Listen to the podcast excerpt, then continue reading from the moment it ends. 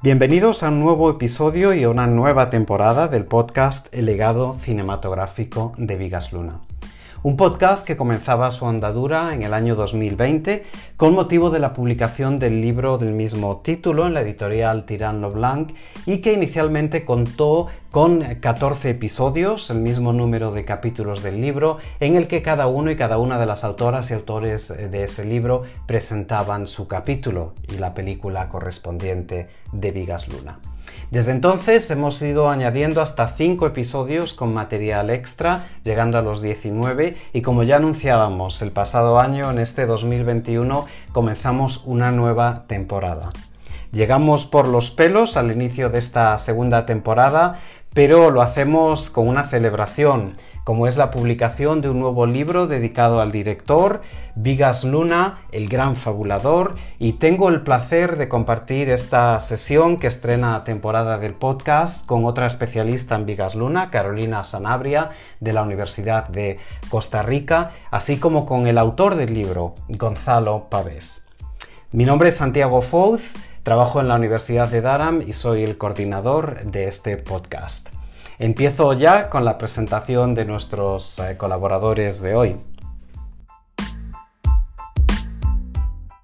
Carolina Sanabria es catedrática en la Universidad de Costa Rica, obtuvo su doctorado en Comunicación Audiovisual y Publicidad por la Universidad Autónoma de Barcelona, ha publicado cuatro libros monográficos, Vigas Luna, El Ojo Voraz, publicado en la ERTES en 2010, Contemplación de lo íntimo, lo audiovisual en la cultura contemporánea, publicado en Biblioteca Nueva en 2011.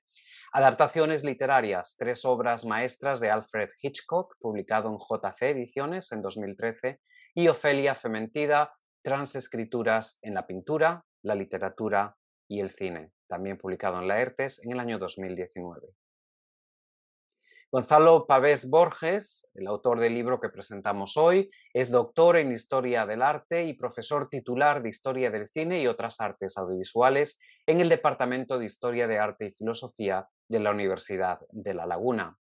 Sus principales líneas de investigación son el cine clásico americano, el cine español contemporáneo, en la que ha prestado una especial atención a la obra cinematográfica de Vigas Luna y también en historia del cómic ha formado parte del proyecto de investigación I más D más I, Sociedad, Democracia y Cultura en el cine español en la era socialista, 1982-1996, y actualmente del titulado Desplazamientos, Emergencias y Nuevos Sujetos Sociales en el cine español, 1996 a 2011. Además del libro que presentamos hoy, es autor de los libros El cine negro de la RKO, en el corazón de las eh, tinieblas, publicado en TIB en 2003, eh, y Perdición, publicado en Now Libres, está en prensa en estos momentos, y es además coordinador de Ciudades de Cine, publicado en Cátedra en 2014, y de Frankenstein, un mito literario, en diálogo con la filosofía, las ciencias y las artes, publicado en Berenice en 2018. Ha participado en las obras colectivas Imágenes de la muerte, estudios sobre arte, arqueología y religión, Historia del cine en películas, 1970-1979, trayectorias, ciclos y miradas del cine español, además de imaginarios y figuras del cine de la posttransición y el legado cinematográfico de Vigas Luna. Forma parte de los consejos de redacción de Latente, revista de historia y estética del cine y fotografía, y también de Neuróptica estudios en el cómic. Pasamos a la primera pregunta y le doy el paso a mi compañera Carolina Sanabria, cuando quieras. Muchas gracias, Santiago. Encantada. Voy a empezar con una primera que tiene que ver con este proyecto académico de esta índole, eh, que normalmente suele venir precedido por un interés concreto, particular, de manera tal que entonces eh, me gustaría, Gonzalo, que nos contaras cómo surgió tu interés por Vigas, si lo que detonó tu investigación fue una película, una trilogía, un tríptico, qué fue lo que te atrajo del cine de Vigas para que te hubieras eh, eh, aventurado a esta, a esta magnífica empresa.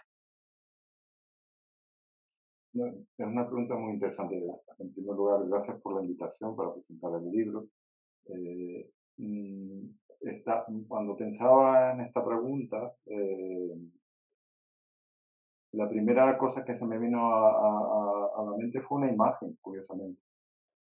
Eh, cuando, creo que era cuando estudiaba, o quizás un poquito antes, llegó a mí una revista, seguramente por todos conocidos, que es dirigido por, en cuya portada estaba Ángela Molina encarnando el personaje de Lola. Curiosamente esa película no la llegué a ver hasta muchos años después, pero esa portada se me quedó grabada en la, en la, mente, ¿no? Y recordaba que ese fue quizás mi primer contacto con Vigas Luna, porque la primera película que vi de él eh, fue Las Edades del Urubi, ya muy tarde. Yo no vi Bilbao o Caniche en su momento porque eh, en las islas, eh, la distribución de determinado material cinematográfico era bastante irregular y bastante eh, difícil de acceder a él.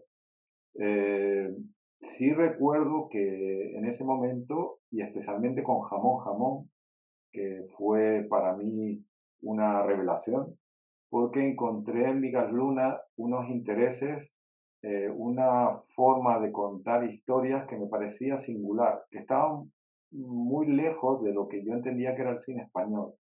Me pareció desde entonces que era una personalidad cinematográfica en sí misma y que tenía una, eh, ya entonces me pareció eh, que tenía una, una potencia visual, que tenía, una capacidad para crear imágenes que me, realmente me llamaron la atención.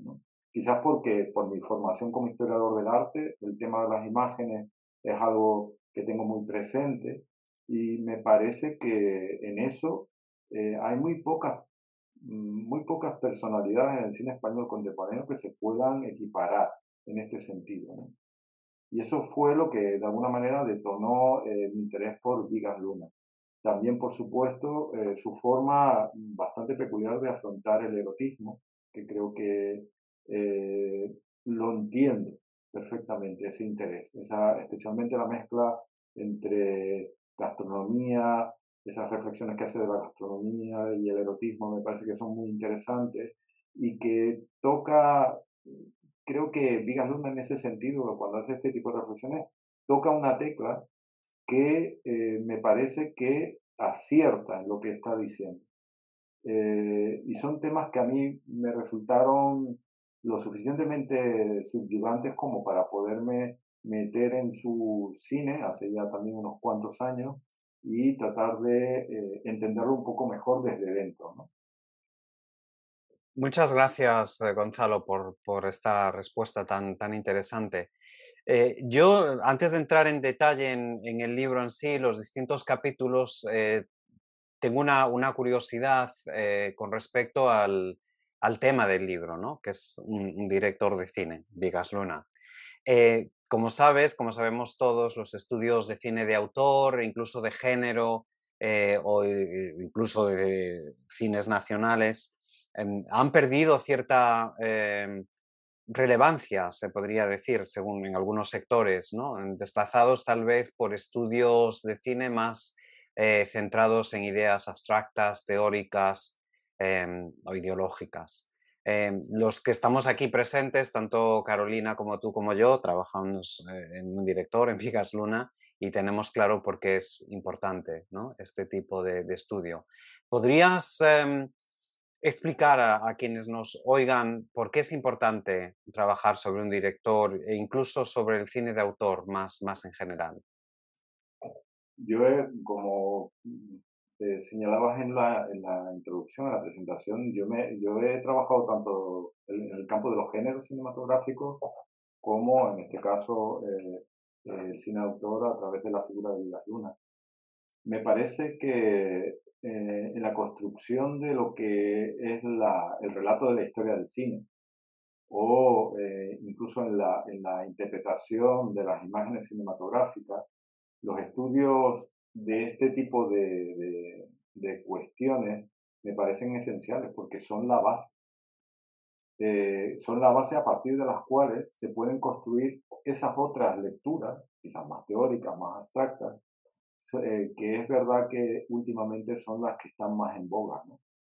el cine de autor es imprescindible, entiendo yo, para entender qué es lo que ha pasado en el cine contemporáneo en los últimos 30, 40 años, los 60 años, desde los años 60 para acá.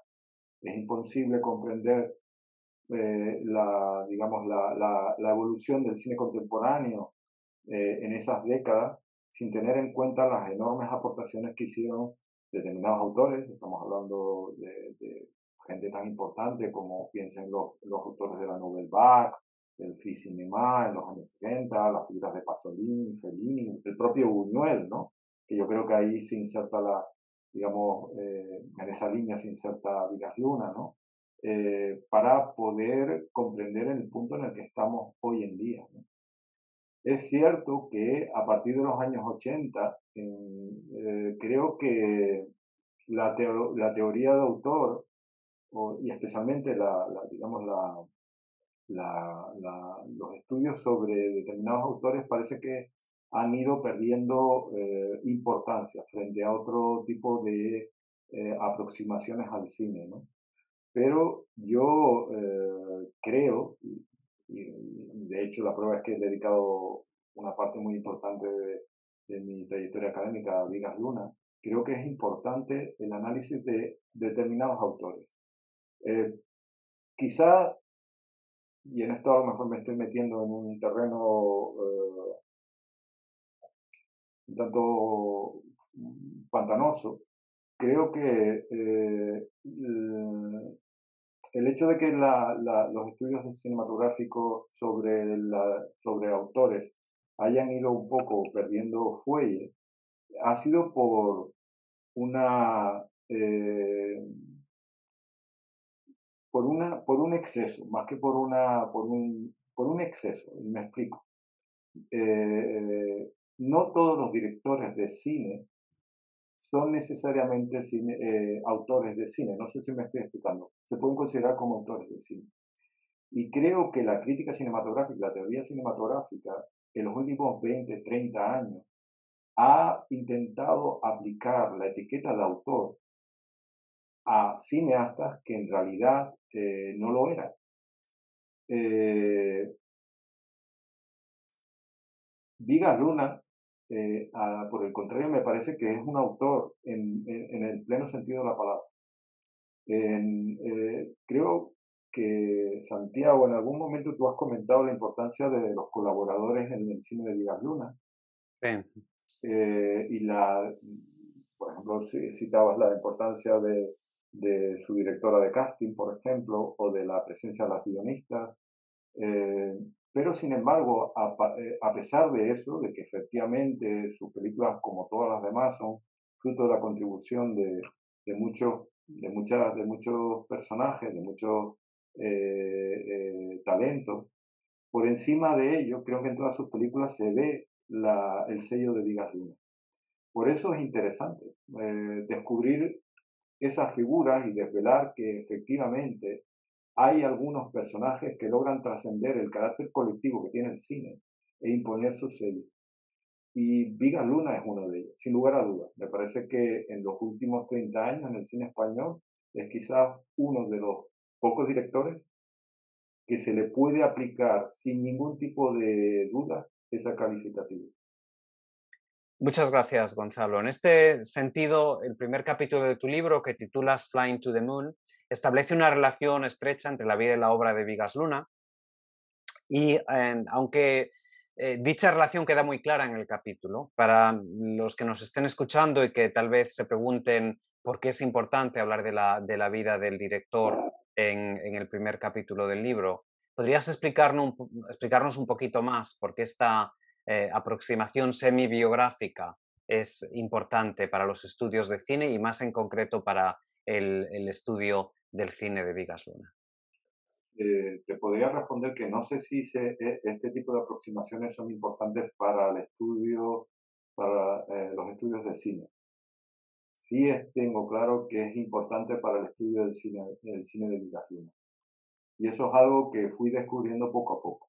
Quiero decir, eh, una de las fuentes fundamentales que he tenido en la elaboración de este libro han sido las entrevistas que he concedido a lo largo de su vida. Mm, ha sido una fuente muy importante que he tenido que manejar, por cierto, con muchísimo cuidado, porque ese carácter de gran fabulador no solamente lo aplicaba Vigas Luna a su cine, sino que si, si no tenías cuidado, podías también caer en sus pequeñas trampas que las hacía con su vida eh, privada, su vida personal. Eh, esto, mm, bueno, eh, podría hablar mucho y, extendido sobre este tema, pero bueno, porque era un gran fabulador y que por cierto, ahora que lo traemos, que compartía este carácter también con otros personajes que yo he estudiado de otra, en, otros en otros trabajos, como por ejemplo Billy Wilder y también Alfred Hitchcock, que suele hacer este tipo de juegos también. Es decir, deja, difumina, la, digamos, las fronteras entre su vida y, su, y su obra. ¿no? Eh, decía que Digas Luna me parece que es esencial conocer su, eh, digamos, cuál fue su peripecia vital.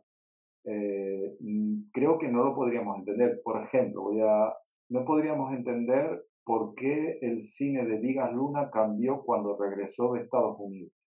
Si no sabemos que estuvo en Estados Unidos durante cuatro años, y las experiencias que tuvo allí eh, y el, el, cambio de perspectiva que supuso para él el ver España desde el extranjero, desde esta especie de, de, retiro ¿no? de, lo que era eh, su, país natal, no se puede entender lo que las reflexiones que, por ejemplo, eh, le preocuparon posteriormente en desarrollar, en las cuales hablaba acerca de identidad y eh, gastronomía, por ejemplo.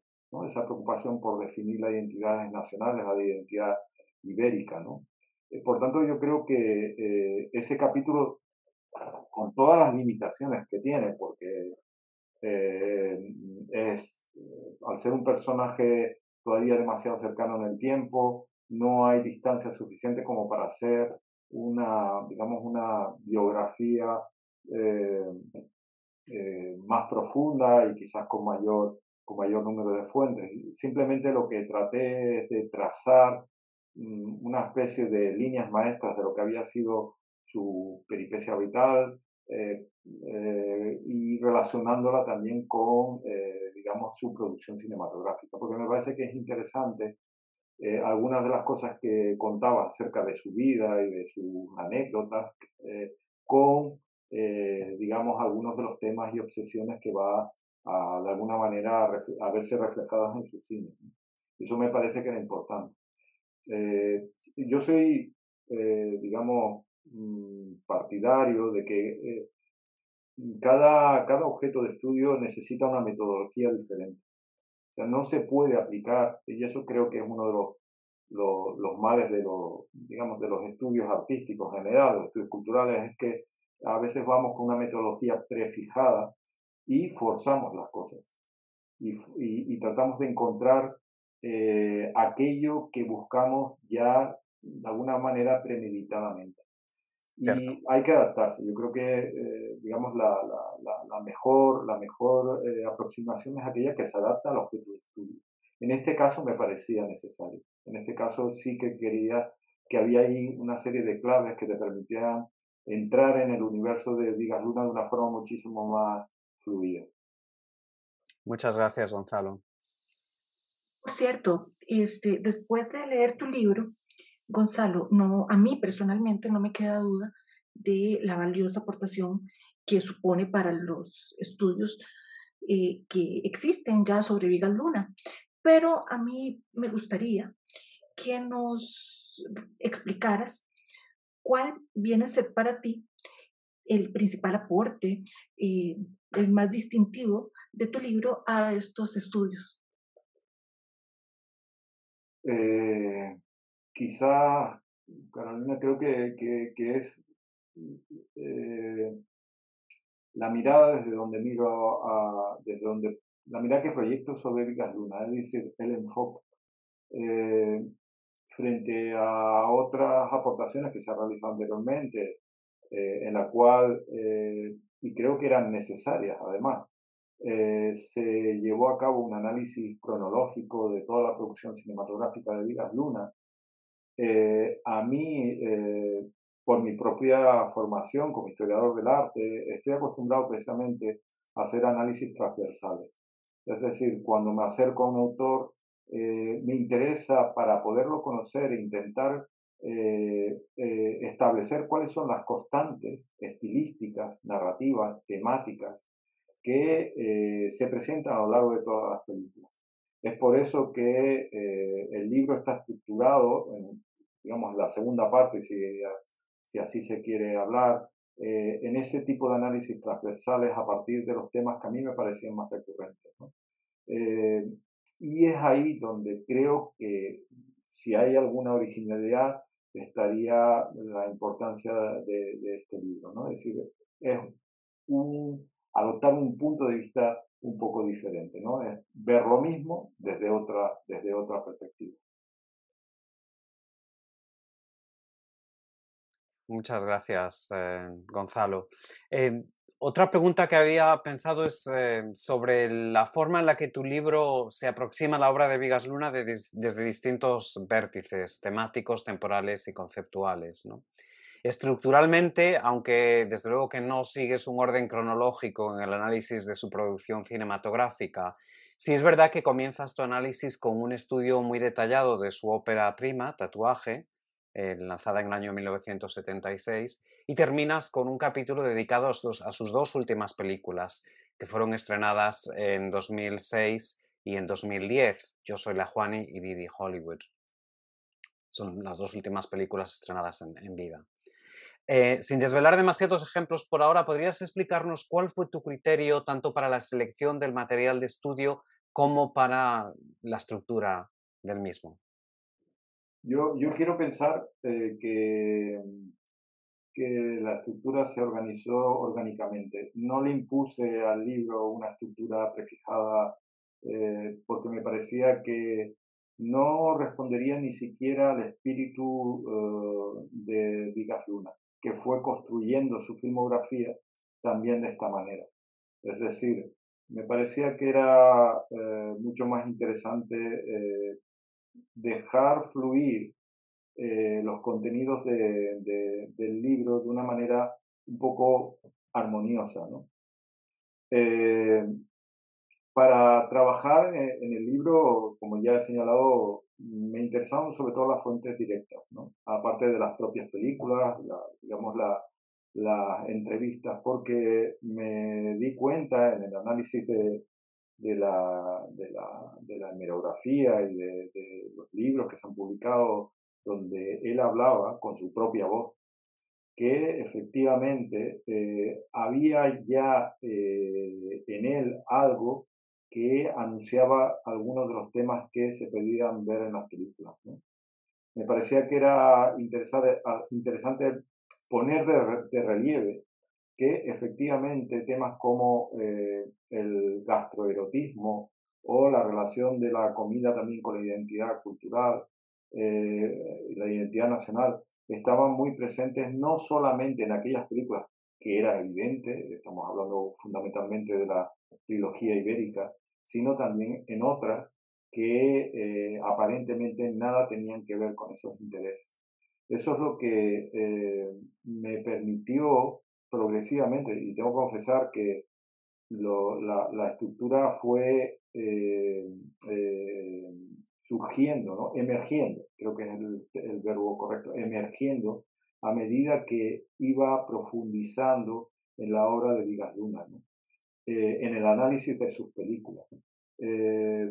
y lo que hice, básicamente como a nivel metodológico, es intentar analizar las películas sin prejuicios, eh, analizar las películas eh, estando muy atento a esos guiños que a veces son muy eh, sutiles y que nos hablan de precisamente cómo los temas que le obsesionaban estaban ahí de una forma más o menos latente y permitir que, que, digamos que, que esos temas fueran de alguna manera eh, articulando un discurso que nos permitiera adentrarnos en el universo de Vigas Luna de una forma eh, armoniosa. Muchas gracias. Gracias. Eh, por cierto que en relación con esa película también que mencionaba, mencionaba Santiago, tatuaje, eh, podría decirse que es uno de los grandes aciertos de tu texto, darle a esa película primera, a esa ópera prima, el lugar que se merece. Eh, es un filme que se encuentra eh, relegado, sin embargo, dentro de los estudios y la misma filmografía de Vigas Luna, él mismo lo, lo deploró un poco. En este sentido, quería dirigirte una pregunta concreta que, es, que tiene que ver con que la censura franquista, como dices, de los inicios eh, eh, que, coincidieron con la trayectoria fílmica eh, en España, perduraba todavía para cuando Vigas comenzó a dar sus primeros pasos. Y en ese capítulo que se llama Duelos y Quebrantos, comentas las dificultades por las que la censura previa había llegado a realizar sus objeciones, como el hecho por ejemplo, que destacas de que un personaje decía coño y que se eh, viera un pene en un retrato. Entonces, como la película resultó un fracaso comercial, ¿cómo se puede explicar que apenas un año después, para solventar las pérdidas y las deudas, el mismo Vigas llegó a dirigir los cortos eróticos que precisamente abundan en desnudos eh, femeninos, eh, claro está. Y, y, más allá de eso, incluso hay un primer plano de un pene sin que la censura hubiera intervenido. ¿Cómo se puede explicar eh, esa, ese hecho? Mm, es un tema interesante lo de tatuaje porque es verdad que Vigas Luna siempre proyectó sobre esta película una sombra curiosamente. no quería hablar de esta, de, este, de, este, de esta ópera prima. A mí siempre me llamó la atención. ¿Por qué de esa oscuridad? ¿Por qué no querer hablar de tatuaje? ¿Por qué considerarlo siempre en todas sus entrevistas como un experimento, como una primera película de aprendizaje, eh, como eh, negando eh, la, digamos, la, la vinculación de esta obra con el resto de su producción cinematográfica. Yo creo que el fracaso comercial de Tatuaje es fruto de, su tiempo. Eh, lamentablemente, cuando eh, eh, se presentó el proyecto de tatuaje ante la Junta de Censura, nos encontrábamos en España en un, en un momento muy delicado desde el punto de vista político, económico, social, y eso hizo que el proyecto eh, saliera malogrado. Yo estoy seguro que si Tatuaje se hubiera presentado a lo mejor a mediados de 1977, no durante 1976, Tatuaje hubiera salido casi como Vigas lo había imaginado. Eh, no hubiera tenido problemas con censura, quiero decir. Eh, es verdad que la censura eh, cargó contra los desnudos, contra digamos, las palabras. Fue curioso eh, que, un retrato en la pared, porque era lo que Vigas Luna quería mostrar, un retrato en la pared donde se veía un pene, pues eh, a la censura le, le, produjera un cierto malestar, ¿no? Pero, yendo un poco a lo que tú me preguntas, es cómo explicar que mm, apenas un año después eh, Vigas Luna se atreviera a, a, a, producir y a dirigir estos cortos eróticos, ¿no? Por cierto, bastante poco conocidos. Yo creo que es, eh, las razones por las cuales la pudo hacer fue, primero, que a, final, a principios de, lo, de 1977, es decir, cuando ya Tatuaje estaba en la parte final de su tránsito eh, por esa especie de vía crucis de la censura en la que estuvo eh, eh, encharcado durante meses, la censura había comenzado a, a, tener una mayor flexibilidad. Eh, y eso se ve en, los diferentes, en los diferentes informes de censura que hay en, en los archivos de, Alcalá. ¿no? la censura empieza un poco a levantar la mano sobre determinados aspectos pero a tatuaje no le va a llegar. No va a poder, eh, no, va, no va a poder beneficiarse de ese clima que progresivamente se va levantando. Y los cortos eh, eróticos de Vigaluna también hay que tener en cuenta que no fueron cortos que fueran a exhibirse comercialmente en salas. Eran cortos en, super, cortos en Super 8. Y por tanto eran eh, productos sobre los cuales eh, la censura ejercía un, digamos, una influencia muchísimo menor. Y especialmente, como digo, en 1977. Es decir, ya no había esa presión, la misma presión que en 1976. La presión que sufrió eh, tatuaje no es la misma que, eh, en realidad yo creo que es que ni tuvieron los cortos eróticos de Vigas Luna. Eso le permitió, eh, tú estás mencionando concretamente, me parece que es el corto que se titula El ídolo, en el cual se ve no una, digamos, un, una fotografía en la pared como querían tatuaje de un pene, no, es que se ve un primerísimo plano de, del pene de uno de los personajes que aparecen en ese corto, lo cual habla acerca de, del atrevimiento, de, esta, de este carácter transgresor que tenía Vigas Luna y que eh, aprovechó las circunstancias para, quizá como una especie de desquite, que habría que incluso eh, planteárselo así, decir, no me han dejado hacerle un tatuaje, ahora que puedo lo voy a poner en un primerísimo plano. y que estaría, yo creo que incluso estaría bastante en consonancia, bastante en sintonía con su propio carácter, ¿no? Porque los cortos no tienen desperdicio, ya sea de paso.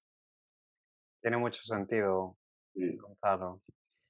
Eh, continuando un poco con la pregunta de, Carolina en relación al erotismo, que como decías antes, eh, Gonzalo, es un tema esencial para entender la, filmografía de Vigas Luna. Eh, tu libro presta mucha atención al cuerpo y especialmente al cuerpo femenino en la obra fílmica de Vigas Luna. Y esta está una obsesión visual con la carne que de hecho condujo desde mi punto de vista a otro tipo de censura, tal vez una censura indirecta, de la crítica a lo largo de su carrera, que a menudo influyó de forma muy negativa en la recepción de algunas de sus películas, aún en un momento en el que el cine español se había librado de la censura y también había superado todo tipo de complejos a la hora de representar el sexo. Em, ¿Hay algo en la estética o representación de estos cuerpos que resulte particularmente incómodo o incluso ofensivo para algunas audiencias? Eh, ¿Podrías poner algún ejemplo concreto, como los que comentas en tu capítulo Erotismo, Cine y Gastronomía? Mm, es un tema interesante, sobre todo la relación que mantuvo Vigas Luna con la crítica a lo largo de, los años, porque es verdad que cuando la analizas, cómo fue recibida las películas por parte de la crítica a lo largo del tiempo, se ve como un progresivo desapego. creo que la crítica no entendió la evolución de Vigas Luna a lo largo del tiempo. Eh, lo recibió quizás porque, porque eh, se produjo en un momento de, explosión de libertad, de final de la censura, me estoy refiriendo a Bilbao, a Caniche, ¿no? que la censura sí que vio en él un, potente autor, un joven autor, un nuevo talento que, que estaba eh, digamos, en sintonía con, el signo de los tiempos, pero progresivamente, a medida que fue avanzando los años, pues eh, recibió críticas muy duras. Estoy recordando, por ejemplo, cómo se recibió eh, las edades de Lulú. casi, se, casi parecía que había traicionado ese espíritu con el que se había presentado en los años 70. ¿no? claro, es que Vigas Luna eh, tenía imágenes, como ya he dicho, muy potentes, ¿no? Incluso Bilbao, eh, creo que Carolina lo, analiza muy bien en su libro, eh, esta escena en la cual se produce el rasuramiento de, del pubis del personaje de Bilbao en la película, pues en aquel momento también fue causó escándalo notable, cosa que Vigas yo creo que perseguía, sin duda a dudas, ¿no? Estoy pensando en las edades de Lulú, de los títulos de crédito, hoy no podrían ser filmados. Estoy absolutamente, si se acuerdan, ¿no? Es un título de crédito en el cual se ve eh, el sexo de, la niña, en la cual, de una manera muy sutil, van cayendo polvos de talco. Eh, algo que parece absolutamente inocente, Vigas Luna lo hace de una manera intencionada. Eh, estoy pensando, por ejemplo, en, la propia escena de La Tete y la Luna, ¿no? en la que vemos a Tete con la, boca abierta, esperando como si fuera eh, un rompimiento de gloria, ¿no? que llegue ese chorro de leche a su boca y lo desborde. ¿no? Son imágenes tan, tan, tan eróticas, tan potentes, pero que si uno no comprende la lógica que hay detrás de esas imágenes, eh, puedo entender, pero no comprender, el, escándalo o la inquietud que pueda producir en determinados, eh, en eh, espectadores. ¿no? Porque es cierto que Vigas Luna siempre transitó una especie de línea muy, muy, muy fina entre lo vulgar y lo sublime. Sobre todo en las representaciones eróticas. Estoy pensando, por ejemplo, ese otro momento que a mí me parece muy, muy eh, pregnante, ¿no? Muy, que es el momento en el que en Bilbao eh, eh, Leo derrama sobre, sobre el trasero de, María, creo que se llamaba el personaje, ¿no? Y claro, esas imágenes tienen una poesía. Para mí son imágenes poéticas eh, que rayan lo sublime.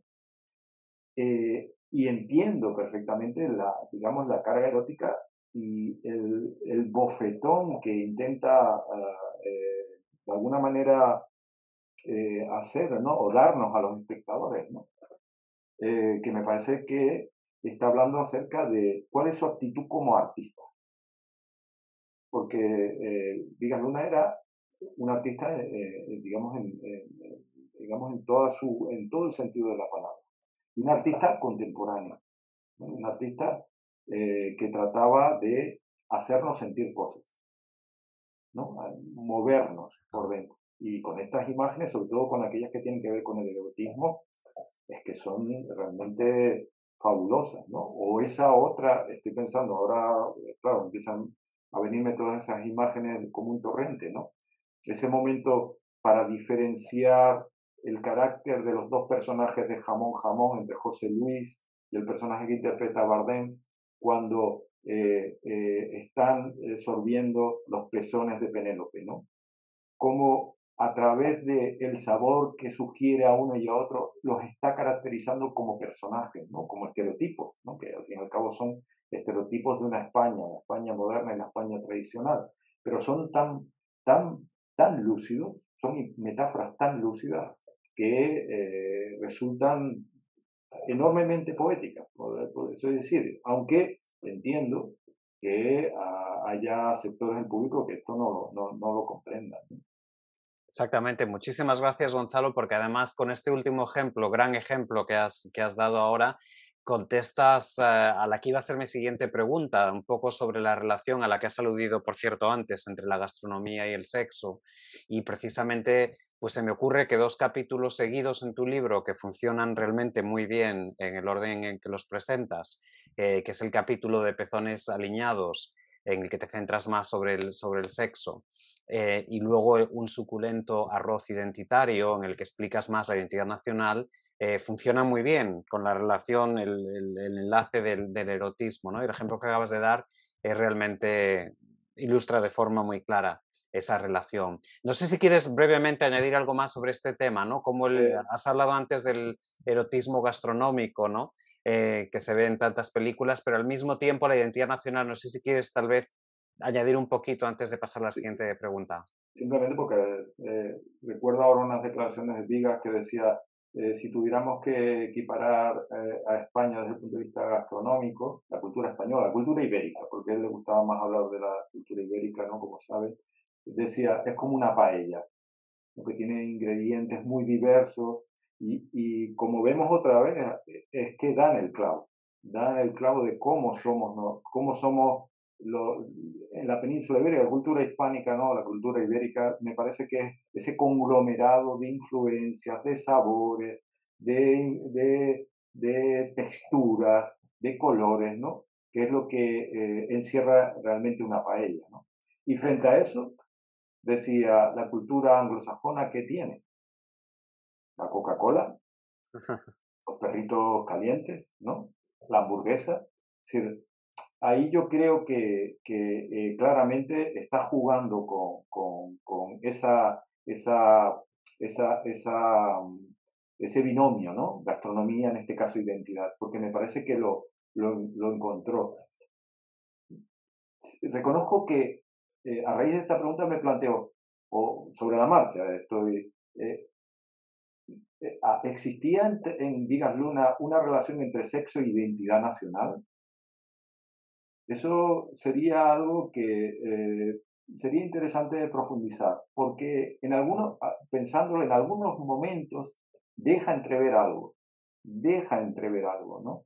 Eh, en este ejemplo que ponía de las diferencias entre, entre eh, José Luis y el personaje de Bardem en Jamón Jamón, o, estoy pensando en las diferencias que, que establece en las cuatro mujeres que aparecen en Huevos de Oro que representan a el Mediterráneo, África, Europa y América, ¿no? El personaje de eh, aquella chica que era, creo que era cubana, eh, que es con la que eh, el personaje de Benito va a Miami, tenía un comportamiento, digamos, una, una forma de afrontar el sexo completamente diferente al personaje de Maribel Verdú o de María de Medeiros, ¿no?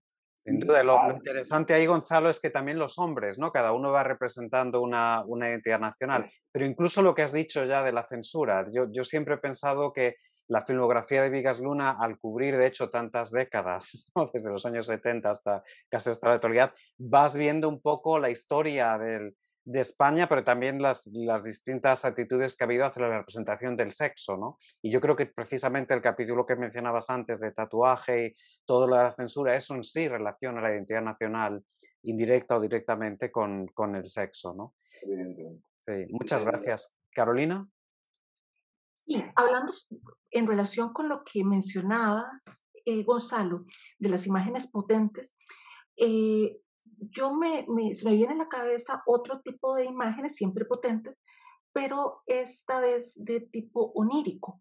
Y en el capítulo Mientras sueña la luna, hablas de la sugestiva relación del surrealismo, otro de los aspectos que tiene el libro, eh, muy bien destacado, por supuesto, con la producción de vigas y destacas algunas secuencias de sueños. Es una relación muy interesante porque te centras en personajes como Lola, Benito, Silvia, la Juani y los explicas y comparas sus elementos. Ahora bien, no lo mencionas porque no se trata de una secuencia onírica, al igual que estas que mencioné hace un momento, pero me gustaría que te refirieras un poco a otra, no tan significativa en su extensión, de un personaje distinto eh, a estos, que es Tete, que también sueña y tiene un sueño muy curioso. Eh, sí, es cierto. Estuve, tengo que reconocer que estuve mm, dudando sobre qué hacer con la tete durante mucho tiempo, mm, sin incluirlo dentro de este capítulo. No, no sabía muy bien cómo, cómo encajarlo porque mm, es que yo creo que la tete de la luna es una ensoñación, es producto de la imaginación del niño. Es decir, merecería un capítulo dedicado única y exclusivamente a analizar la teta de la luna desde esta perspectiva. Porque eh, lo que hace Vigas Luna es eh, introducirse la mente de un niño y contarnos la realidad a partir de los ojos de este niño. Y toda la película en realidad podría interpretarse en esta clave.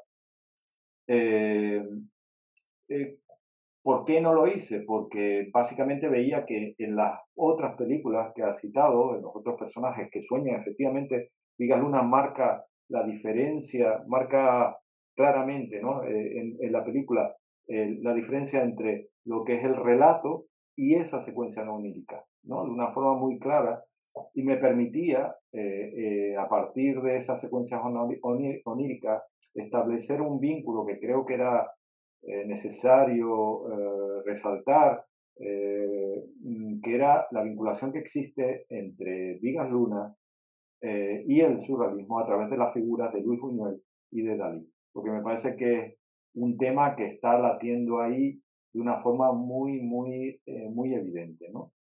Y que obviamente también está en la, la teta y la luna es una película surrealista, porque es un niño que está enamorado de una teta, o sea, y eso es desde su base un planteamiento completamente surrealista, que les hubiera encantado a los surrealistas, que hubiera podido ser objeto de hasta de un poema surrealista, ¿no? Y eh, tengo que confesar que para mí es la película que más me toca, o sea, es la película que mm, sin lugar a dudas escogería para un ciclo dedicado a Vigas Luna, porque eh, me parece que es el, el ocho y medio de, eh, de Vigas Luna es su infancia, es su recuerdo, es su, eh, nos explica su fascinación por esa parte femenina que después va a reelaborar una y otra vez de diferente manera en otras películas. Gracias, Gonzalo. Vamos eh, acercándonos ya al final de esta entrevista sobre tu nuevo libro, Vigas Luna, el gran fabulador. Y como forma de cerrar el círculo, de alguna forma, volviendo ya a cuestiones de cine de autor, cabe destacar que con mucho el capítulo más extenso de tu libro, de casi 60 páginas de extensión, se titula Con voz propia.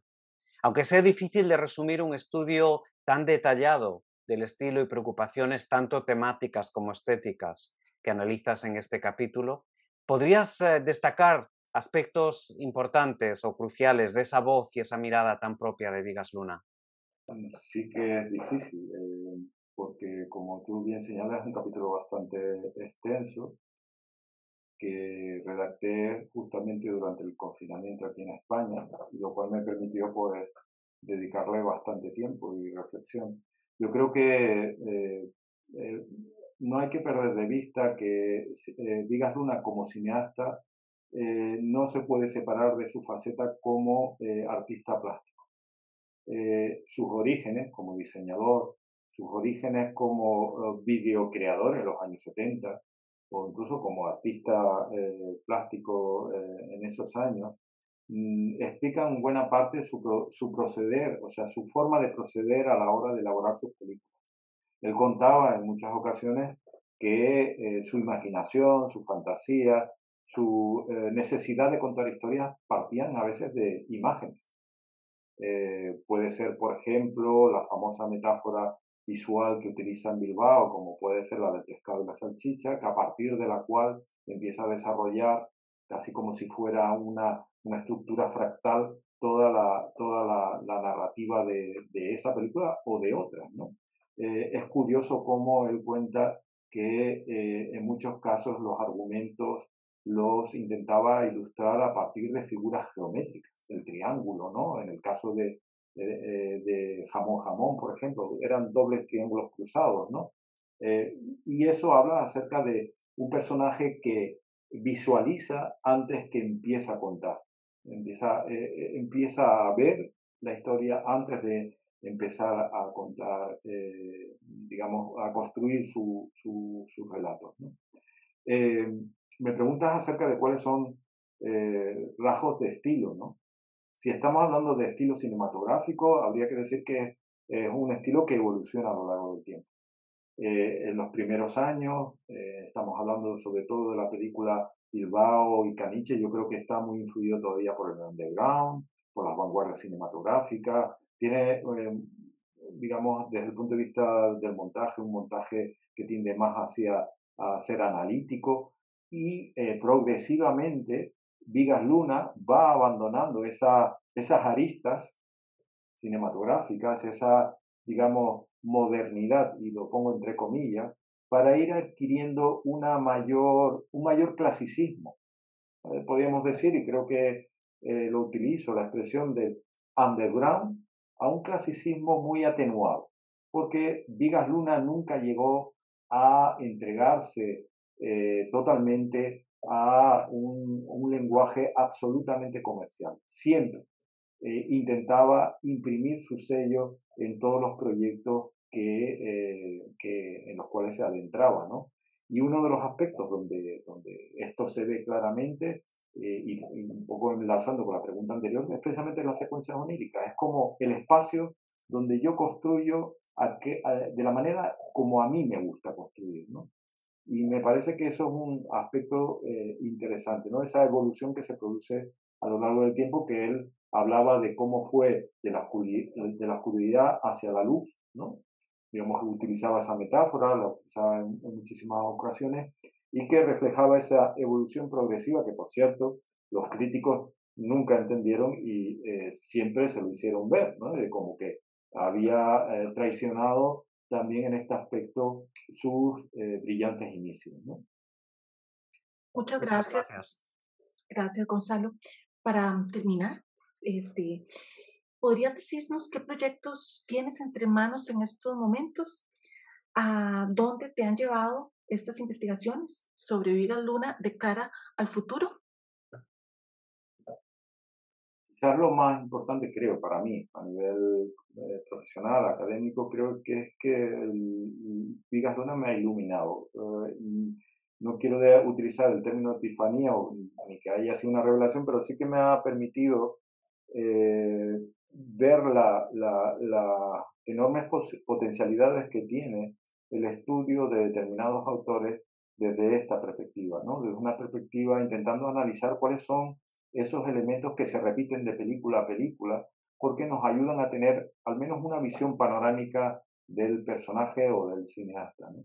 En ese sentido, eh, también me tengo que declarar como huérfano. ¿no? Cuando uno cierra una especie de etapa, da la impresión de que siente que algo falta. ¿no? Eh, obstante, tengo que decir que eh, voy a empezar a, a, trabajar también en algunos eh, en algunas de las películas que se, se, estrenaron posteriormente a la muerte de Vigas Luna, me interesa muchísimo, sobre todo Segundo Origen, eh, porque es una película que, mm, de la cual poco pude eh, abundar en el libro, y sobre todo porque Vigas Luna aborda un género como era la ciencia ficción aportando una distopía, porque de alguna manera, segundo origen, una distopía, pero al contrario de lo que suele ser eh, habitual en las distopías cinematográficas o literarias, la distopía que plantea Vigas Luna, o sí, Vigas Luna, porque en realidad estuvo implicado en el proyecto casi hasta el final de su vida, eh, es una distopía con final feliz, porque tiene, es un final esperanzador, ¿no? Frente a las utopías más oscuras que, que se han planteado en el cine en otras ocasiones, me parece que hay ahí algo que conecta mucho con sus intereses finales en la última etapa de su vida, con el huerto, la ecología, el medio ambiente, la comida saludable. Yo creo que está ahí, eh, de alguna manera, encerrada en el segundo origen. Y también tengo que, un poco eh, eh, inspirado por él, eh, estoy también viendo la posibilidad, ya con, otros, con otra compañera, es posible que nos, nos adentremos en el mundo de otra, de otra figura importante dentro del panorama cinematográfico español, que es Isabel Coixet. Me parece que también es una directora que mm, no ha sido demasiado reconocido dentro de los estudios académicos españoles, precisamente porque va por libre, igual que Vigas Luna. Me interesan estas personas que se salen un poco de la corriente, ¿no? Y podría ser mm, una, una personalidad que, en la cual me vaya a sumergir en los próximos años. Excelente, pues muchísimas, muchísimas gracias. Gracias, Gonzalo. Gracias a ustedes.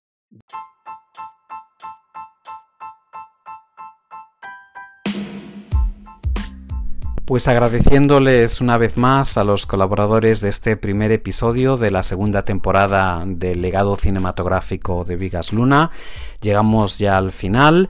Muchas gracias a la catedrática Carolina Sanabria de la Universidad de Costa Rica, con la que contaremos en próximas entrevistas de este podcast, y también a Gonzalo Pavés de la Universidad de La Laguna y autor de este gran libro que hoy hemos tenido el placer de presentar, Vigas Luna, el gran fabulador Recuerden, recién publicado en este 2021 la editorial Laertes y ya disponible en librerías. Y les recuerdo también que este estreno es un estreno simultáneo con los canales tanto de cine como de estudios ibéricos de New Books Network en español. Y también anuncio que el próximo 3 de febrero del 2022 habrá una versión en vídeo de esta entrevista, de hecho con material distinto, pero de esta misma presentación en el canal de YouTube de Playbéricos, presentación de libros de estudios ibéricos, una iniciativa independiente que quien les habla, Santiago Fouz Hernández, coordina con Esther Jimeno Ugalde, una colega de la Universidad de Viena, y que tiene una página web, playbericos.wordpress.com, donde también podrán encontrar el enlace a esta presentación. Sin más, les emplazo a próximos episodios de este podcast, de esta nueva temporada. Eh, no voy a desvelar más detalles, pero sí les garantizo que si son fans de Vigas Luna no les van a defraudar y eh, les deseo un feliz año 2022. Muchas gracias.